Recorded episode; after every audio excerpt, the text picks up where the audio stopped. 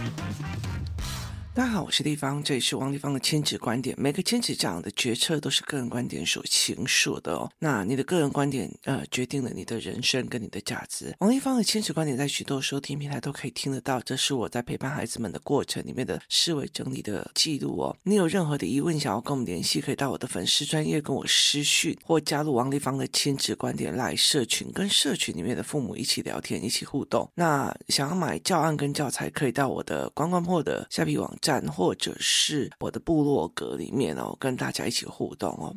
那今天我们来看一件事情哦，工作室是这样子哦，就是呢，有一天美玲老师的语言课，那他的语言课呢，其实一刚开始，例如说我们从一个题词开始，那比较不熟的孩子进来的时候，大部分的孩子哦，其实他们的语言都不是很好哦。那这一次我在活动带领员班的时候，其实有很多的父母他们的来的很大的状况，其实是。他们的老大已经蛮大了，那后来他们发现老大的语言这样不行了啊，还好哦，生了老二，那所以呢，他们就是送老二过来的时候来看一下，说，诶，所谓的语言到底是怎么教哦？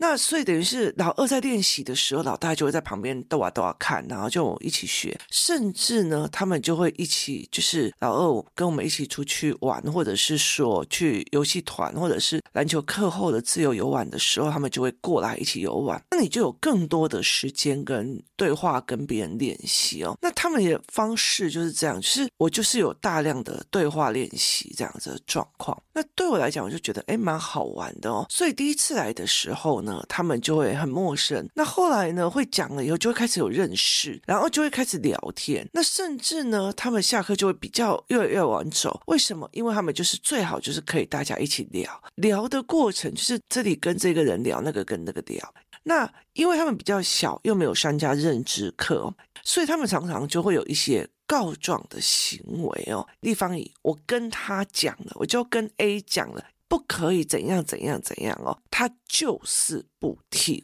哦。那甚至呢，有一个孩子哦，就是有一天呢，呃，我跟一个妈妈在聊天，就是我们在谈一些公式。那我们在谈这个公式的时候呢，他女儿就一直想要跟他妈妈讲话。那他妈妈就跟他讲说：“不好意思，我在跟地方姨讲公式。不好意思，我在跟地方姨讲公式哦。”那我提一个问题，趁他妈妈还在想的时候，我就转头说：“你想要跟你妈妈说什么？”然后他就跟我讲说：“立方姨。”我已经跟某某某讲说不可以怎么样，可他还是继续要做啊！而且这个行为已经侵犯别人的财产权哦。他是工作室里面孩子，他就说他侵犯了别人，那东西不是他的，他怎么可以随便打开就拿？他也没有问过我，甚至跟他讲说那个不行，那是别人的、别人的、别人的，那他还是不听哦。他就是这样子说，这样子哦。那他就越讲越生气，这样子。那于是呢，我就跟他讲说，我就跟他讲说，你有没有想过一件事情哦？我就跟他讲说，立方也有一个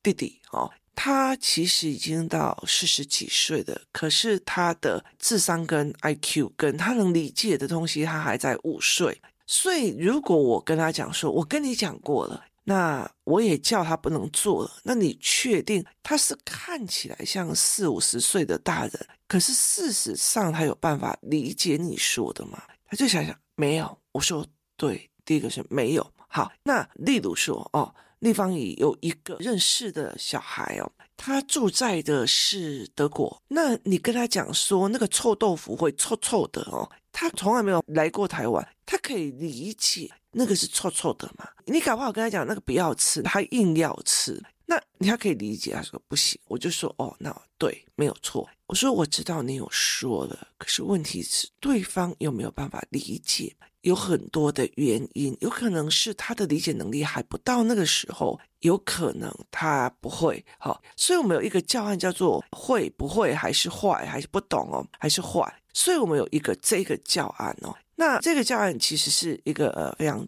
重要，我们常常在跟孩子讲的教案。所以这个孩子了解的一件事情就是说，好，他一刚开始他只纠结在我跟他讲了，他不听，所以他就是只是片面的用这一个角度去思考。所以当我跟他讲了，他不听，他只有这个思考范围的时候，他就会很生气，他就会变极端。它就会变极端。所以为什么会在讲所谓的脉络，或者是全面脉络的思考法？很大的一个原因就是，你越片面，你就越。极端，例如说，好，那我们之前还有在讲过，所谓的叫做习惯性的认知，就是认知习惯啊，就是例如说，我只会走路，不会开车，那我要去一个地方，我的选项就不会是开车，就是我要去这个地方的选项就不会是开车的。所以这叫做认知习惯哦，它就叫认知习惯。例如今天有一个人在问我说：“哎，地方，你一天到晚带小孩出去，然后你就自助旅行，那你要规划，你怎么规划？你可以帮我看一下吗？”然后我就看着他，然后就说：“我没有规划的习惯呢。”那有很多人来问我说：“你暑假如果要带小孩出国，我们可以跟吗？”哦，然后很好玩的一件事情就是，工作室在带领员班的时候，有人就问这一句话。然后呢，呃，我们工作室里面的员工就说：“你知道立方是怎么旅行的吗？立方的旅行就是你不知道他明天会去哪里，明天要干嘛，明天要做什么，然后他就冲了。然后我其实大部分的人都是这样，我就跟着他讲，我不太规划，然后我也不太去做设计。”我如果要去一个地方哦，例如说我要去宿务，那我要去，例如说让孩子读语言学校，那我就是语言学校下定了，然后 A B M B 下定了，然后就是机票来回机票下定了，那我就去了，我就去到那个地方了哦。我在很早期的时候去所谓的欧洲的时候，我用的方法就是我去跟华航买那个所谓的机加酒，然后它其实是意大利进，然后荷兰出。那其实它是六天五夜吧，就前三天是意大利，后两天是荷兰。那我就跟他讲，中间拆开二十几天，所以我等于是进去之后，前两天是意大利的呃自由行，就是机加酒，我有机票，然后他帮我送到了饭店，然后接下来我第三天、第四天的饭店，接下来二十几天的饭店加上车子的，那都是我要负责，我要自己想办法去到荷兰。最后一天有人把我送回来，因为最后一天我只要去华航帮我订的那个饭店，然后有人帮我接到机场，然后我就回来。我付的价钱是这样。那阵子很有趣的一件，那时候还没有什么网络干嘛，很有趣的就是我到了一个火车站下来，我都已经找那个书报摊买什么，他们买观光地图，然后一打开之后，他们只要有观光景点的，例如一零一就会有一个一零一的 mark。一个形状，那我就知道要走到那里去，那边就有个景点，那沿路就是我的风景。我以前到现在都是这样子在玩的，所以那就是认知习惯，就是它是一个认知习惯。所以你说好，我今天要去曼谷，那所有的人就一直在，那你要给我时间啊，那你要给我干嘛？你要给我，就是我的工作人员就一直追着我用这样子。那他甚至会把所有的那个国际学校全部都把我找出来，然后就说要去。可是你知道吗？我真的就是这样子在玩的，就是我去到一个地方就是这样玩。那那这像是我的认知习惯，我没有其他，就是说哦，今天要。呃，早上要去哪里？中午要去哪里？后面要去哪里？我完全没有这样子的计划，甚至我会忽然说：“哎，我们转弯过去那边哦。”我会忽然转弯的，然后会忽然跑的，甚至我觉得：“哎，这两个小孩明明我已经 order 了去哪里玩，可是两个小孩讲说：‘啊，你看那个钱也不过是这个样子哦。’那这个时候我就会转弯，所以我就跟他讲说，这是一个呃所谓的认知习惯。我认识怎么玩的，你认识怎么玩跟我不一样。可是很大的一个原因在于是，如果有一个人他认为我就是要照着行程玩，我就要 CP 值。所以我我妹的小孩很不喜欢跟他出去的原因，就是在于是他很在意 CP 值。他今天花了两千块进去迪士尼，他就是要把它排好排满，所有的游戏全部都冲完，只要他。儿子女儿年纪身高可以到的，他就要冲完。你没有停下来买爆米花这件事情，你也没有停下来去做什么事情，就是你就是排队，然后呢上去玩下来就是往下一个景点冲。他会把它做到如此的巨细迷你，可是我没有。可是因为他只有这样子的 CP 值为主，所以跟他在一起的人真的很累。那甚至他会觉得我把时间空下来去学习或干嘛是没有 CP 值，因为你不知道他哪时候会回本，所以你在跟他聊的时候是很累的。那我也有看过很多的妈妈，就是她自己的成绩也没有很好。然后，可是因为他在整个求学过程里面，或者是他成绩很好，他在求学过程里面接受到了哇塞，读书很棒就很炫耀，然后读书很不好就是学渣，所以他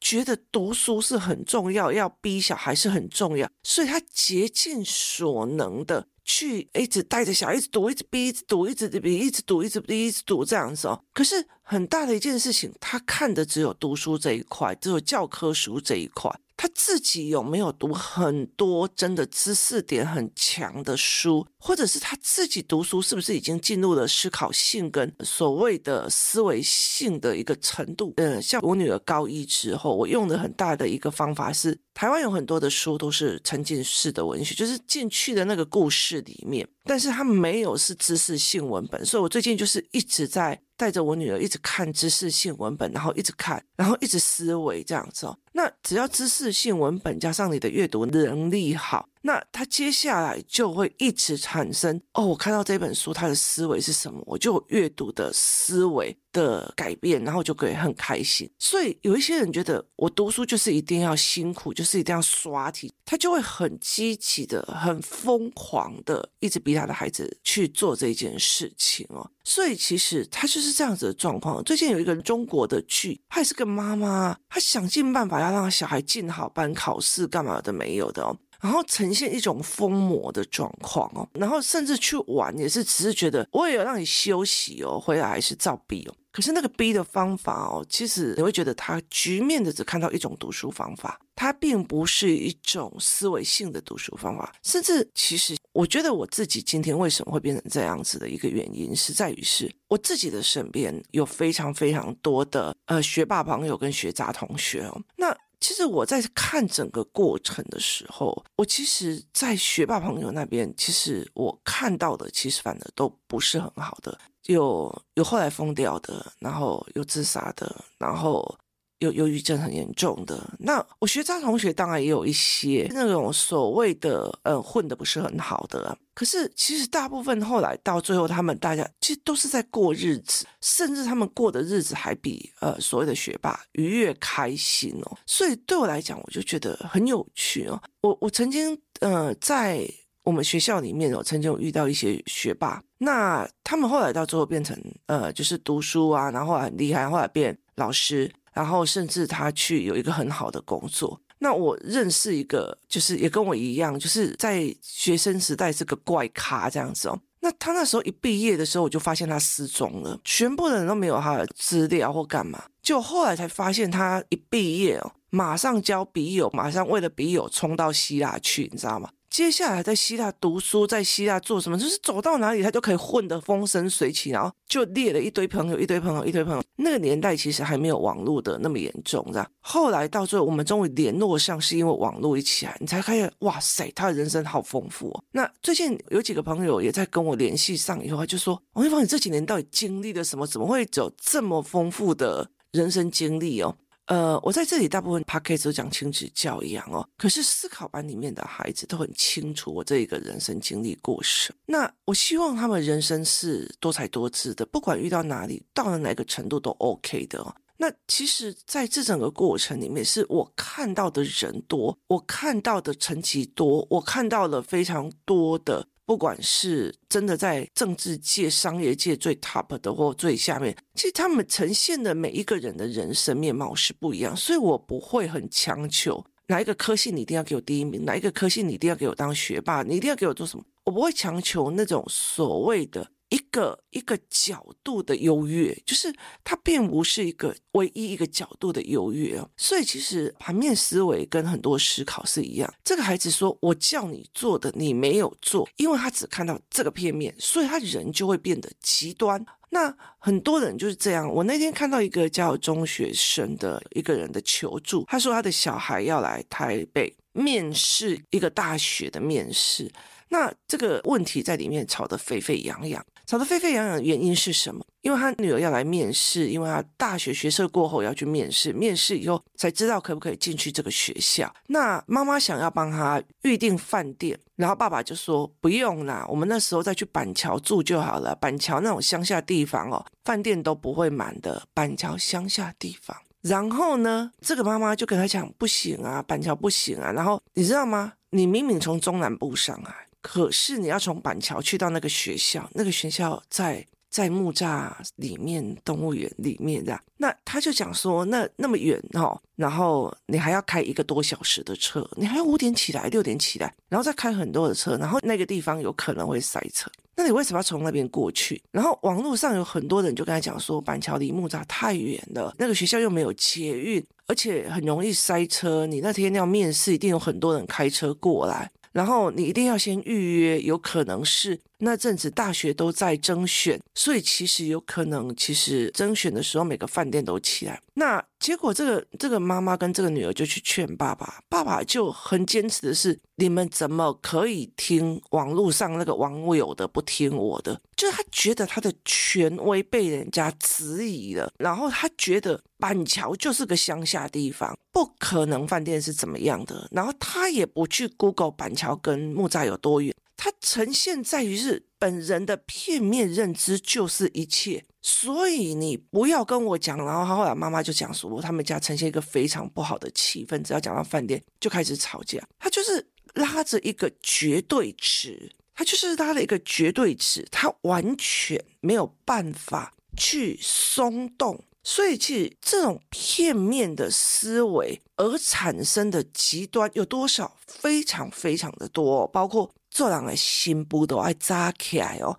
当人家的媳妇哦，就是要把什么事情都做好，什么早上要起来，好，女人就是要生儿子，好，很多一些东西都是以片面的角度信奉认知而产生极端的压迫。所以，其实，在所谓的压迫，就是你如果看到这个妈妈很疯狂的在压迫孩子，那个妈妈很疯狂的在压迫小孩，那你就可以去思维看看，他是站在哪一个角度的片面思维再去思考的。那有时候你在看这一些人的时候，你就会觉得说，例如说那个爸爸觉得板桥就是一个乡下地方。不用用饭店呐、啊，然后反正板桥再开车去木栅就好了，很近呐、啊。板桥那种乡下地方，路上没有什么车，不会塞车的。就是他用这种片面的思维与认知，就会非常决定的说，你怎么可以听别人，我的才是对的。他并不会觉得他是片面的，所以他才会变成这样。所以在很多的概念里，你再去看孩子的行为学，他们为什么到最后有些小孩疯掉，就。我明明是好不容易考上这么好的学校，为什么没有工作？就是我的片面认知，考上好学校就等于好工作，就等于一帆风顺，结果没了。你怎么可以欺负我？你怎么可以欺负我这种学霸生？你怎么可以这样？所以其实到最后，他没有办法承受的压力是，他也在于父母给他的一个片面观，而去成为一种心理压力的极端。所以他会变成这样子的模式，所以有很多的时候你会觉得我是你妈，你怎么可以顶嘴？好，这也是在他片面的认知里面，那他没有办法看盘面的思维而产生的极端。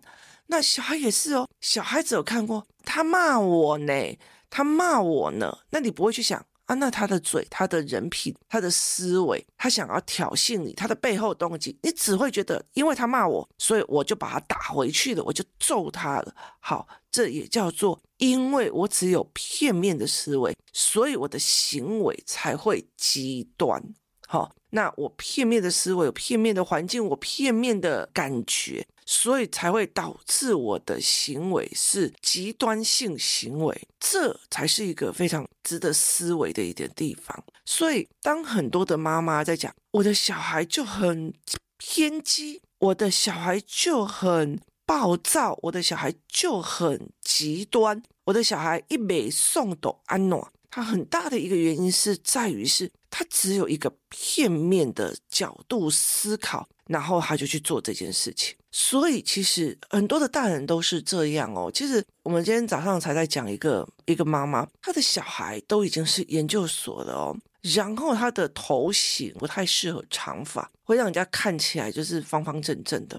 可是她的妈妈就她一定要用长发，我就是喜欢她留长发，我就是觉得女孩子长长的头发非常非常的美，所以他就决定了这个孩子就是一定要留长发。所以你你到了研究所，你到了什么都还要他妈妈指挥设计师要帮他有用什么，因为他就绝对的片面的决断哦。我在有一段时间里面，因为我妈妈她的片面极端是，因为在我妈妈那个年代，所有的高中国中都是耳上一公分嘛，那时候真的是有够丑。你知道我妈妈曾经会觉得说，因为他觉得他姐姐就是嗯很花枝招展啊，哦，所以很快就结婚了。所以那时候我在读国中的时候，我妈妈曾经叫设计师帮我剪到耳上一公分，她觉得这才是认真读书的好学生。那是你那个年代的认真读书的好学生留的发型，你知道那个发型让我有一段时间几乎就是每天戴帽子。可是他的片面认为就是，你如果把头发留得稍微长一点，你就是在谈恋爱的发型。所以他就用他的片面观产生了一个极端的行为，就是带你到一个理发店以后，然后就跟那个设计师讲说，就跟那理发师讲，直接把它剪到那边去。那我妈也会认为觉得留长头发，我又没有时间帮你整理，不要叫我帮你整理，你留。长头发就等于是刁难我，所以等到我一有办法有头发自主权的时候哦，我那时候我妈妈还会觉得说啊，我就把你烫头发，就是我在专科的时候，每次都喜欢把我烫一个欧巴上头，你知道？后来到时候等我有能力自主自己赚钱的时候，我第一件事情就是把头发洗直，变成直长发，那我就觉得直长发是最美的。可是我。以前到现在，我有要求我的女儿做任何一个发型吗？没有。我我觉得你想要做任何发型，我都 OK。为什么？因为其实重点在脑袋里面，不是在你的发型。可是有很多的人都是这个样子。我用片面的角度、片面的思维，而产生一种极端性的，要不女孩子就是应该跟老师讲的，怎么可以不要做？老师，那老师也有错的。那哎。功课就应该怎样，就要考一百分。可是你有想过，你真的有想过那些功课跟那些内容，到最后成为他的思维性的后面的状况是什么吗？没有。所以我们就以我们比他多吃了几年的米而来决定，哦，这个小孩就是怎样，那个小孩就是怎样。小孩也是一样，他会觉得，我就跟他讲了，他就不听；我就跟他讲了，他就不听。谁叫他打我？好。他们也是用片面的东西呈现一种偏激或极端的行为，所以真正你要改变极端的行为的时候，是让他长见识、长多的解释权跟解释能力哦，所以这才是一个非常重要的一个概念。当我觉得哦，对。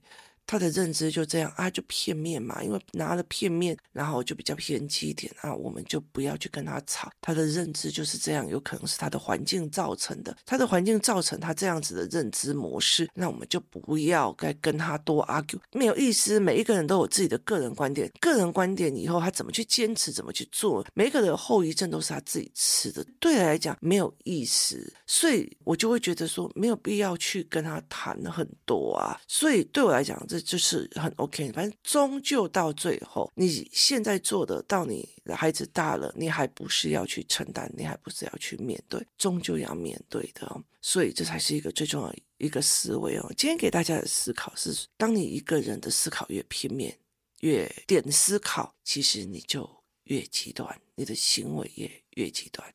今天谢谢大家收听，我们明天见。